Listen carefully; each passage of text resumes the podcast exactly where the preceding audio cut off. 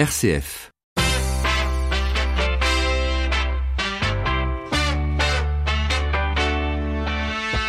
12h30, 13h, ça fait du bien. Melchior Gormand. RCF, c'est la radio qui me fait du bien. J'ai un poste dans la cuisine que j'écoute en préparant mon repas, en mangeant un poste dans la salle de bain, que j'écoute aussi un poste sur ma table. RCF, c'est la radio qui devrait être remboursée par la sécurité sociale. C'est un grand bonheur. Et eh bien, ce que je viens de vous lire là, à l'instant, ce n'est pas moi qui le dis, c'est Carole, une auditrice qui nous écoute peut-être en ce moment, et ce n'est pas la seule, vous l'avez compris. Sans vous et sans vos dons, RCF ne pourrait pas continuer à émettre, on ne pourrait pas continuer à vous faire du bien, comme vient de le dire Carole, qui en a profité d'ailleurs pour nous envoyer un chèque. Alors merci Carole, et je vous rappelle qu'RCF c'est votre radio, alors pour nous soutenir pendant ce radiodon, vous prenez votre téléphone à côté de vous et vous composez le 0810 333 777, 0810 333 777 pour faire vos promesses de dons, ou alors sur rcf.fr, c'est simple et rapide. On compte sur vous. Bonjour à tous et installez-vous. Nous sommes le mardi 19 novembre. Jusqu'à 13h, ça fait du bien sur RCF. Dans un instant, vous entendrez Étienne Pépin, le rédacteur en chef d'RCF, et Pauline de Torsiac, journaliste, euh, qui nous emmèneront dans les coulisses de la rédaction. Mais pour commencer, nous retrouvons notre Mister Radiodon 2019 euh, qui nous accompagne depuis hier matin. Bonjour Olivier Tonneuillet. Bonjour Melchior, bonjour à tous. Alors nos auditeurs se mobilisent, mais pas trop non plus, c'est assez calme. Ben, en fait, oui, c'est ça. On a un double sentiment quand on voit euh, les promesses de dons qui arrivent du côté de la plateforme depuis hier matin. On est déjà heureux et, et très reconnaissant, plein de gratitude pour les gens qui continuent à donner à l'heure où je vous parle. Paul de Brest qui vient de donner 30 euros pour RCF Finistère, euh, Charles 50 euros pour RCF Jura, Viviane qui est à Cabane qui donne 30 euros euh, pour RCF Dialogue Marseille. Et en même temps, eh ben voilà, on sent qu'on commence à prendre un petit retard au niveau de la collecte et on a envie d'y croire, on n'a pas envie de, de s'affoler, mais on a aussi envie de rappeler un chiffre très simple à nos auditeurs, c'est que là, cette semaine qu'on se donne jusqu'à dimanche soir, Melchior, eh ben c'est très facile, il faut qu'on trouve 50% de notre budget annuel. C'est-à-dire que 50%. Euh, la somme des dons qu'on a recueillis grâce à la générosité de celles et ceux qui nous écoutent depuis le 1er janvier jusqu'à euh, dimanche dernier, c'est la même chose qu'il faut qu'on trouve entre hier matin et dimanche soir qui arrive. Donc euh, voilà euh, la réalité des choses. Et moi j'ai envie de lancer un appel à ceux qui se disent mais au fond je sais pas combien il faut que je donne et, peut-être que mon don il sera un peu ridicule. D'abord il n'y a pas de petit don, sachez-le.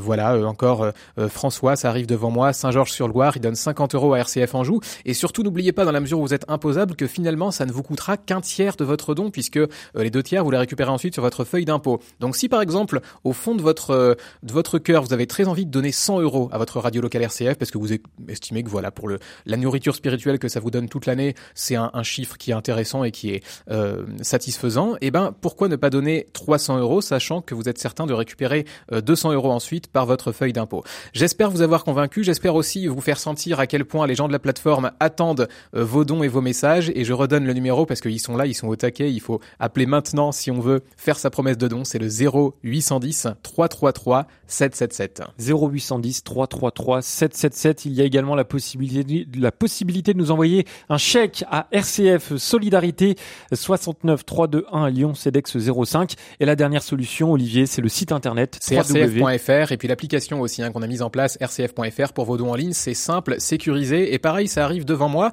Euh, je vais revenir dans 20 minutes, Melchior, un petit peu moins. J'espère avoir encore plein de prénoms et plein de dons à vous annoncer pour continuer cette grande chaîne de solidarité. Et on compte sur vous. Merci beaucoup Olivier Tonnelier. On ne perd pas nos bonnes habitudes dont ça fait du bien. On se met à table tout de suite avec une nouvelle recette et l'atelier des chefs. Secret de recette avec Nicolas Bergerot, cofondateur de l'atelier des chefs. Et comme chaque mardi, on part dans un territoire, dans une région de France pour vous présenter un ingrédient fétiche. Bonjour Nicolas Bergerot. Bonjour Melchior, bonjour à tous. En vous parlant, une des recettes de mon enfance me revient souvent en mémoire et, je n'arrive plus à me souvenir si je l'aimais bien ou pas, pour être honnête.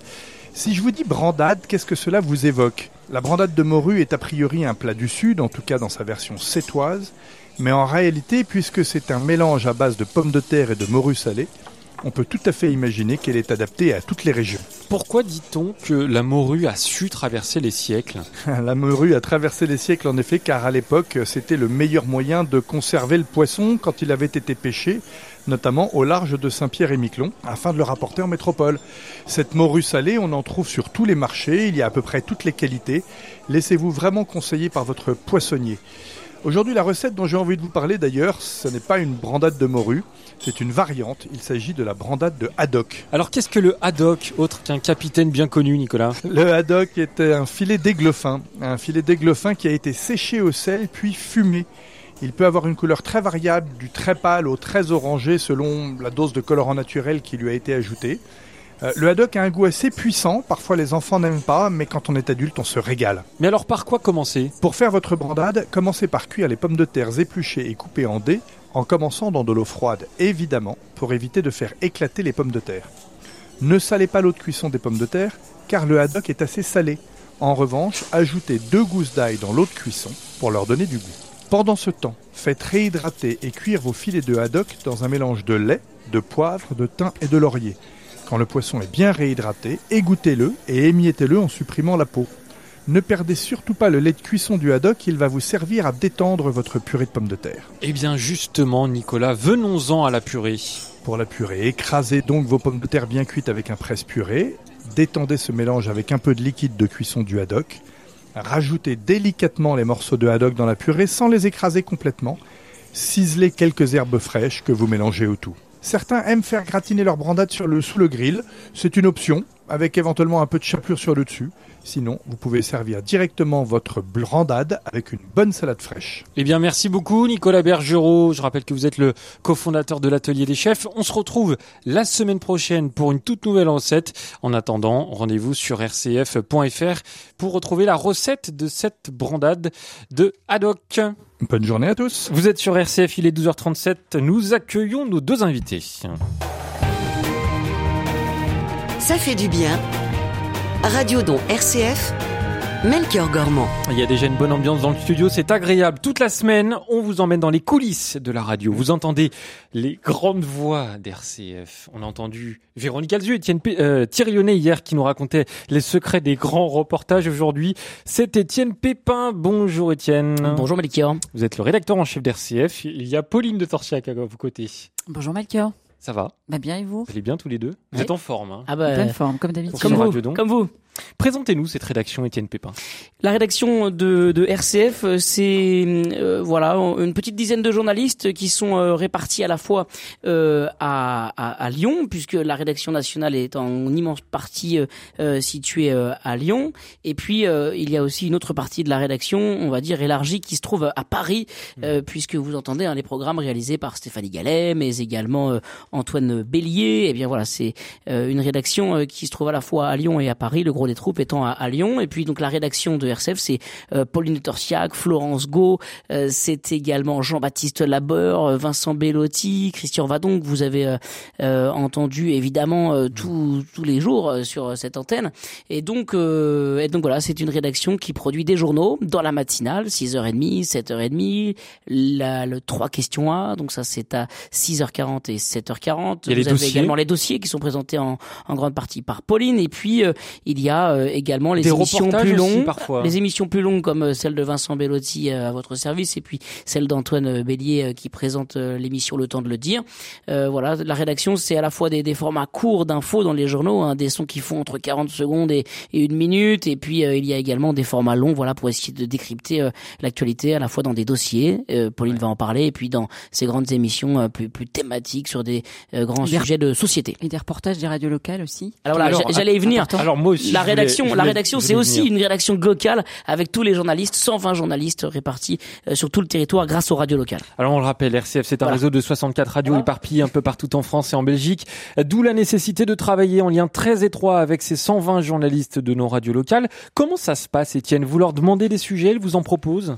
Alors, ce qu'il faut, ce qu'il faut bien imaginer, c'est que le travail de la rédaction, tous les matins, commence à 9h15 par ce qu'on appelle la conférence de rédaction. Tous les journalistes de la rédaction nationale se retrouvent pendant trois quarts d'heure, une heure, pour euh, vraiment discuter des grands sujets qui font l'actualité, euh, pour savoir comment on va les traiter. Il s'agit pas de dire seulement on va, voilà, on va traiter tel tel sujet, euh, les États-Unis, le Brexit. Non, il faut, voilà, qu'on essaie de plonger vraiment dans le sens de ces actualités pour définir ce qu'on appelle des angles, c'est-à-dire comment on va traiter, avec qui on va parler de ce sujet pour mhm. que euh, nos auditeurs comprennent mieux les enjeux de, de l'actualité euh, nationale et internationale. Et puis quand euh, cette actualité a une répercussion quelque part, ou quand cette actualité d'ampleur nationale et internationale a eh bien, une source quelque part dans un territoire en, en, France, et eh bien voilà, on appelle cette radio locale, on appelle les journalistes des radios locales pour définir avec ces journalistes, voilà, comment est-ce qu'on peut traiter, peut-être avec des sons de terrain, comment est-ce que ces journalistes qui connaissent vraiment bien alors leur territoire eh bien peuvent nous éclairer sur ces sujets. Vous avez un exemple, Étienne? Eh bien, j'ai un exemple très précis, la crise des gilets jaunes.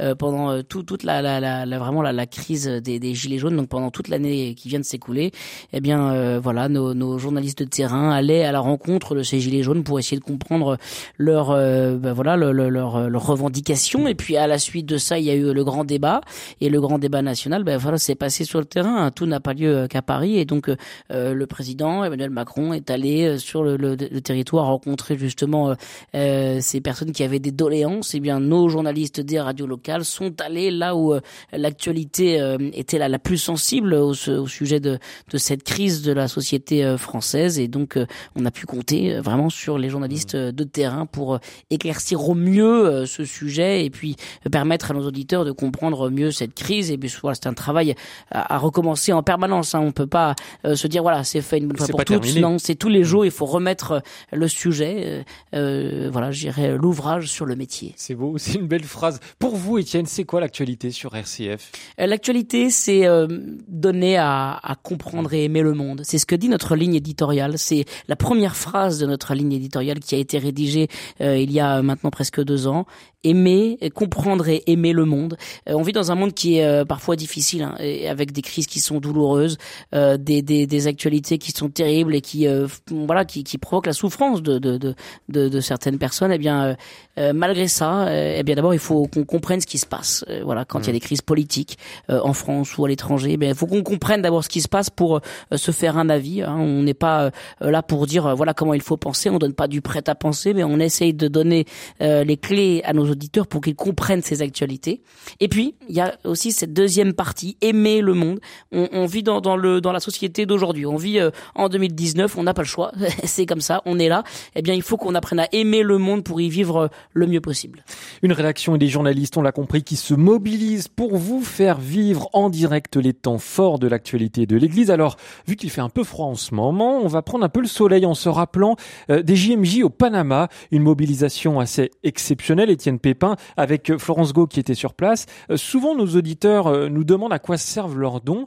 Eh bien, ces JMJ au Panama, c'est une réponse à cette question. Et alors, ce qu'il faut dire, c'est que les JMJ au Panama, certes, c'était euh, assez assez chaleureux sur le plan des températures au Panama, mais c'était chaleureux aussi sur le plan humain, puisque mmh. je ne sais pas si vous vous souvenez, mais on avait fait un, grand tour de France, on avait fait une Panama party le, samedi, le, entre dans la nuit de, de samedi à dimanche, le dernier week-end des JMJ avec des plateaux en France et en Belgique parce que voilà les JMJ euh, se déroulaient en, en plein hiver euh, dans un pays très loin et donc finalement il y avait beaucoup d'initiatives en France euh, voilà qu'on a pu mmh. suivre on a installé nos plateaux euh, là où euh, vraiment les, les, JMJ se vivaient non pas au Panama mais en France et donc voilà bah ça ça a un coût évidemment hein, faire un, un plateau comme ça en direct moi j'étais à Paris il y avait une eh ben, ça, très concrètement très concrètement ça, ça coûte plusieurs milliers d'euros de, de, monter une opération comme celle-ci parce que euh, il y a des lignes euh, spéciales qui nous permettent de, de diffuser en direct. Donc ça, c'est déjà euh, autour de 500 euros hein, pour faire un, un, un direct en, euh, pour faire une émission en direct d'un lieu qui n'est pas euh, relié déjà avec euh, avec nos studios. Donc déjà ça c'est un prix. Puis euh, voilà, il faut déplacer un technicien, il faut déplacer euh, des journalistes. Euh, voilà, euh, aussi plus- nos plusieurs reportages- milliers d'euros, plusieurs finalement. milliers d'euros Ouais. pour une opération spéciale, parce qu'il y a des micros, des casques, des tables de mixage, et puis euh, voilà tout simplement faire de faire de la radio, c'est aussi payer ces personnes qui qui vont sur le terrain euh, pour faire du reportage et faire vivre euh, cet événement. Et je vous rappelle hein, ce numéro pour nous soutenir pendant ce radiodon, le 0810 333 777 0810 333 777. Pauline de Torsiac, je me tourne vers vous, je vous ai un petit peu oublié, mais heureusement vous êtes là. On a pu vous suivre à Rome l'année dernière pour le synode des évêques sur les jeunes, la foi et le discernement vocationnel. Vous êtes parti il y a quelques semaines à Lourdes pour l'assemblée plénière des évêques. Pour vous, à titre personnel, c'est une chance de pouvoir vous déplacer comme ça pour euh, vivre ces événements? Oui, c'est important d'aller sur le terrain, d'aller euh, vraiment voir ce qui se vit, euh, voilà, de près euh, dans l'Église. Alors euh, à Rome, c'est vraiment l'Église universelle, ce que vit euh, l'Église universelle, la jeunesse. Si vous prenez l'exemple du, du synode sur les jeunes, Ah oui. c'est effectivement euh, voilà la jeunesse du monde qui était qui était rassemblée là-bas, en tout cas euh, représentée par leurs euh, les évêques, les, les cardinaux également. Euh, voilà, donc ça donne une vision euh, beaucoup plus large de l'Église. Et puis alors à Lourdes, euh, c'est vraiment ce que vit l'Église en France. Donc voilà, j'y étais pas cette année, c'était Étienne. Hein, vous avez vous avez Vous nous avez pas beaucoup manqué d'ailleurs. J'aurais bien aimé que vous soyez avec moi, Pauline, pour couvrir ces euh, actualités. Mais voilà, c'est vrai que c'est c'est l'occasion d'aller à la rencontre aussi euh, de ce qui se fait dans l'Église, euh, voilà, de de voir aussi bien les, les difficultés, la- les, les crises que peut vivre l'Église que les, les, les belles choses qui se font sur le terrain. Étienne, vous confirmez? Eh ben, je, je confirme et, et je trouve que euh, justement c'est c'est une chance de notre ligne éditoriale euh, sur RCF, c'est euh, c'est- cette joie dont on parle, la joie se partage. Euh, c'est c'est pas une joie béate, c'est pas une sorte de bonheur ponctuel, euphorique. Euh, la joie, c'est euh, la, la, la joie aussi de trouver l'espérance dans des choses qui sont parfois très douloureuses. Euh, à Lourdes, il a été question euh, bon, voilà, de toutes les histoires euh, qu'on connaît d'abus dans l'Église, mais vous voyez par exemple sur euh, le drame qu'a connu Paris avec euh, l'incendie de, de, de la cathédrale Notre-Dame de Paris, eh bien, On, on s'est mobilisé on s'est mobilisé, mais il y a, il y a quelque chose de l'ordre de l'e- de l'espoir ou, ou de la capacité de l'homme à se, à se réveiller, à se mobiliser Mm. pour les choses qui sont essentielles. Et euh, voilà, ça, j'ai entendu vraiment de très nombreux témoignages, même parmi les évêques, de, des évêques qui soutenaient l'archevêque de Paris. Voilà, en, en, en disant combien, euh, euh, ben voilà, toute l'Église et, et, et même plus que ça, tous les Français étaient euh, derrière lui pour l'accompagner dans, dans cette épreuve qui, euh, voilà, qui, qui, qui, qui se, qui se poursuit, qui continue parce que, euh, voilà, maintenant euh, l'incendie évidemment euh, est sécurisé, la cathédrale est, est sécurisée, mais voilà, il va falloir il y a des reconstruire. suites, et oui. Et euh, eh bien voilà, c'est c'est toute euh, cette espérance autour de ce drame finalement qui est euh, cette espérance qui est belle à, à transmettre à nos auditeurs. On, on s'est beaucoup mobilisé hein, pour pour revenir sur cet incendie à Notre-Dame de Paris. C'était le 15 avril. Je me souviens très rapidement, Étienne, Pauline, il a fallu monter des émissions, il a fallu euh, vite euh, euh, prendre des témoignages, recueillir des témoignages. Alors ça s'est passé euh, en début de soirée. L'incendie a commencé en, en, en début de soirée Vers et 18h30. voilà et, et tout de suite on s'est rendu on s'est rendu compte que c'était quelque chose de, de gravissime et qui allait marquer sans doute l'histoire de de, de Notre-Dame, l'histoire de Paris, l'histoire de, de la France et même de l'histoire de, de ces cathédrales. Vous savez, euh, Notre-Dame de Paris, euh, c'est euh, c'est mille ans d'histoire et donc euh, on s'est tout de suite euh, beaucoup mobilisé. Les journalistes qui étaient chez eux, je me souviens, Pauline, c'était pas un jour où euh, J'étais en vous- vacances, Voilà, vous étiez en vacances. Ah Et euh, mais vous êtes quand même mobilisés. On s'est appelé pour euh, essayer de, de réfléchir ensemble à ce qu'on allait faire, qui on allait appeler, euh, quel témoignage on allait pouvoir euh, entendre sur notre antenne, non seulement pour dire ce qui se passe, mais pour donner du sens, apporter du, du, du sens et, et peut-être tout simplement être avec nos auditeurs, leur dire combien on était avec eux dans ce drame que eux vivaient. Et donc à Paris, les journalistes, voilà, se sont mobilisés. On a eu des, des pigistes qui sont allés sur le terrain, passer la nuit sur le terrain à la rencontre de ces de ces Parisiens qui sont allés assez naturellement prier devant Notre-Dame. Euh, voilà, ça a été un peu le, le premier réflexe très très humain, hein, plus que journaliste, de vouloir être euh, aux côtés de ceux qui, qui souffrent et que ceux qui, qui prient pour euh, pour euh, pour euh, pour ce drame. Et puis après, voilà, on a on a bien su. euh, euh, Au-delà a- de ça, il y a le suivi derrière aussi qui Voilà, est important. exactement. ouais. Euh, pas rester juste sur ce, ce- cet événement, euh, voilà, et rester dans l'éphémère, mais euh, voilà, donner aux auditeurs aussi euh, Toute euh, l'actualité. toute autour de cet l'actualité événement. de, autour de cet événement, euh, voilà, la suite, la, la reconstruction, en tout cas la consolidation euh, de la cathédrale, euh, et puis après la, la reconstruction, voilà, ce sont ce sont des étapes euh, successives, et Pépin voilà, ça s'arrête pas. Ouais. Et juste à l'incendie. Ce qui était justement très intéressant, c'est cette capacité de la rédaction euh, à, à, trouver des, des, angles intéressants. On est allé rencontrer les organistes, par exemple, de la cathédrale Notre-Dame de Paris. Euh, on, a, on a pu avoir le, témoignage du ministre de la Culture, euh, des, des, des, différents responsables à la fois dans l'Église mais dans la société civile qui voulaient se mobiliser pour cette cathédrale. Et puis, euh, c'était dire combien aussi sur le fond des choses, sur le sens des choses, cette cathédrale, elle, elle, euh, elle était un, un symbole spirituel de notre pays qui est pourtant un pays euh, euh, voilà euh, avec des, des, fondements laïques forts mais et, voilà cette cathédrale a été plus qu'un symbole elle était une cathédrale vivante pour notre société française. Merci Étienne Pépin, merci Pauline de Torsiac d'être venue dans Ça fait du bien en direct. Alors on retrouve avec euh, une grande joie Olivier Tennelier pour euh, ce radiodon hein, qui on se mobilise, on continue de se mobiliser jusqu'à dimanche. Rebonjour Olivier. Rebonjour Melchior, j'arrive avec plein de bonnes nouvelles et d'abord ah. un petit mot de Sylvie qui va faire plaisir à, à Étienne et à Pauline.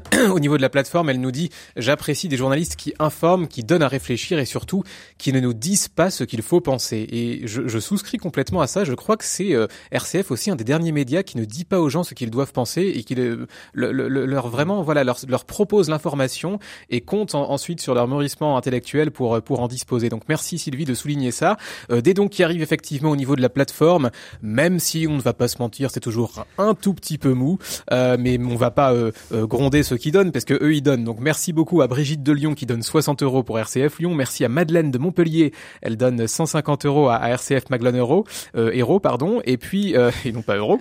Puis euh, et puis 150 euros. Et puis Pierre de Saint-Laurent-d'Ouin, c'est dans le Rhône, qui donne 104 euros à RCF Lyon. Pierre, il est malin parce qu'il a compris que 104 euros, c'est le don moyen et ce, ce 104 euros là d'où il vient, c'est simplement euh, le fait de se dire, moi RCF, je considère que ça peut valoir 2 euros par semaine le prix d'un magazine. Bah effectivement, sur un an, ça fait exactement 104 euros. Donc moi, ça me paraît un voilà un, un, bon budget si on veut faire maintenant un don au 0810 333 777.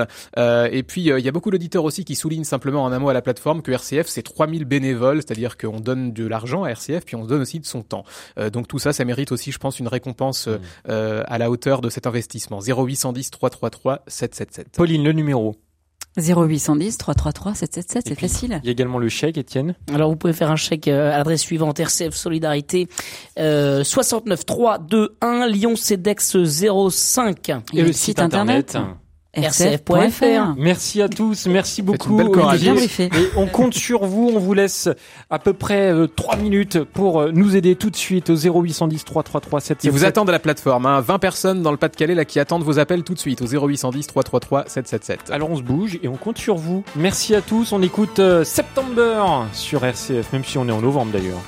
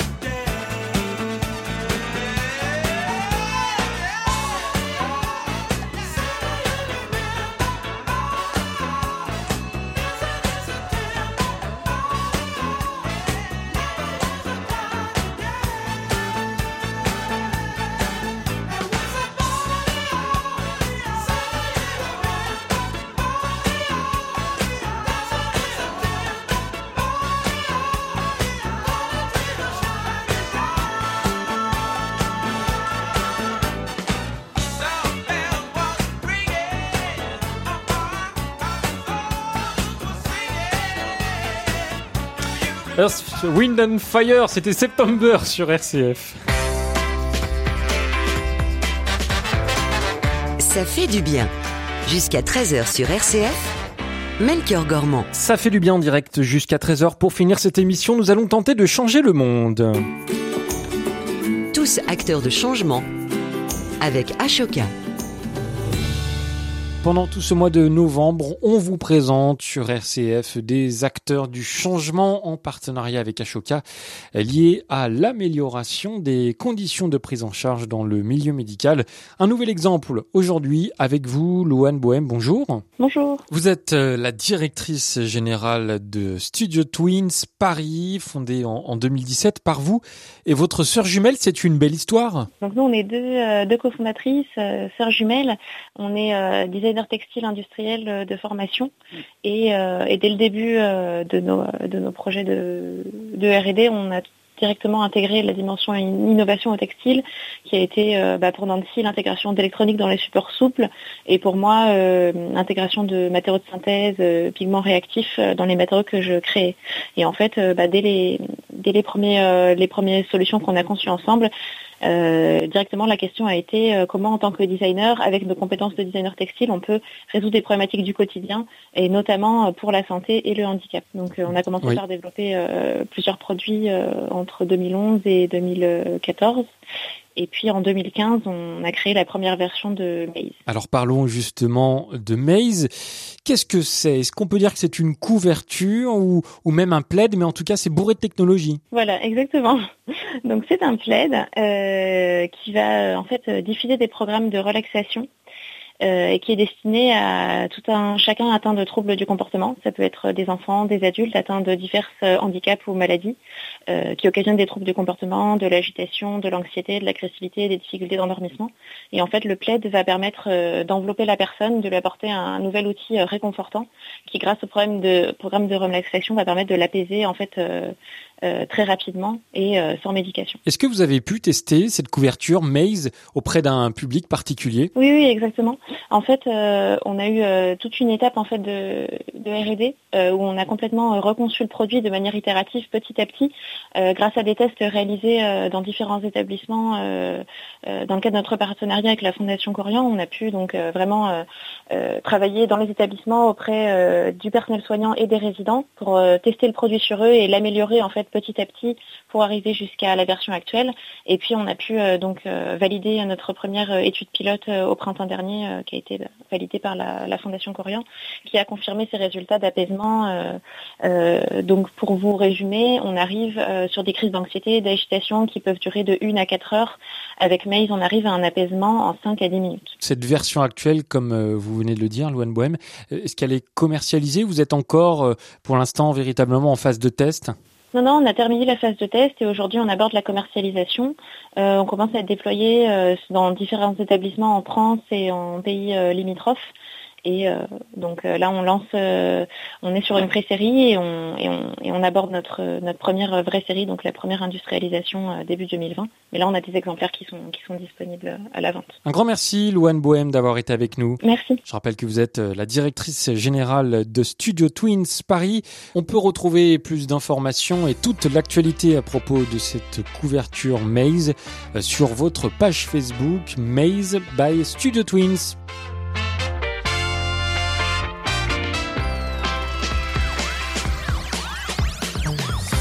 Allez, vous entendez les trompettes, ça veut dire que ça fait du bien. C'est déjà terminé pour aujourd'hui. Merci pour votre écoute et surtout, on continue de se mobiliser pour notre radiodon au 0810 333 777 0810 333 777 ou pour faire un don, vous pouvez également aller sur notre site rcf.fr. On compte sur vous. Merci à tous.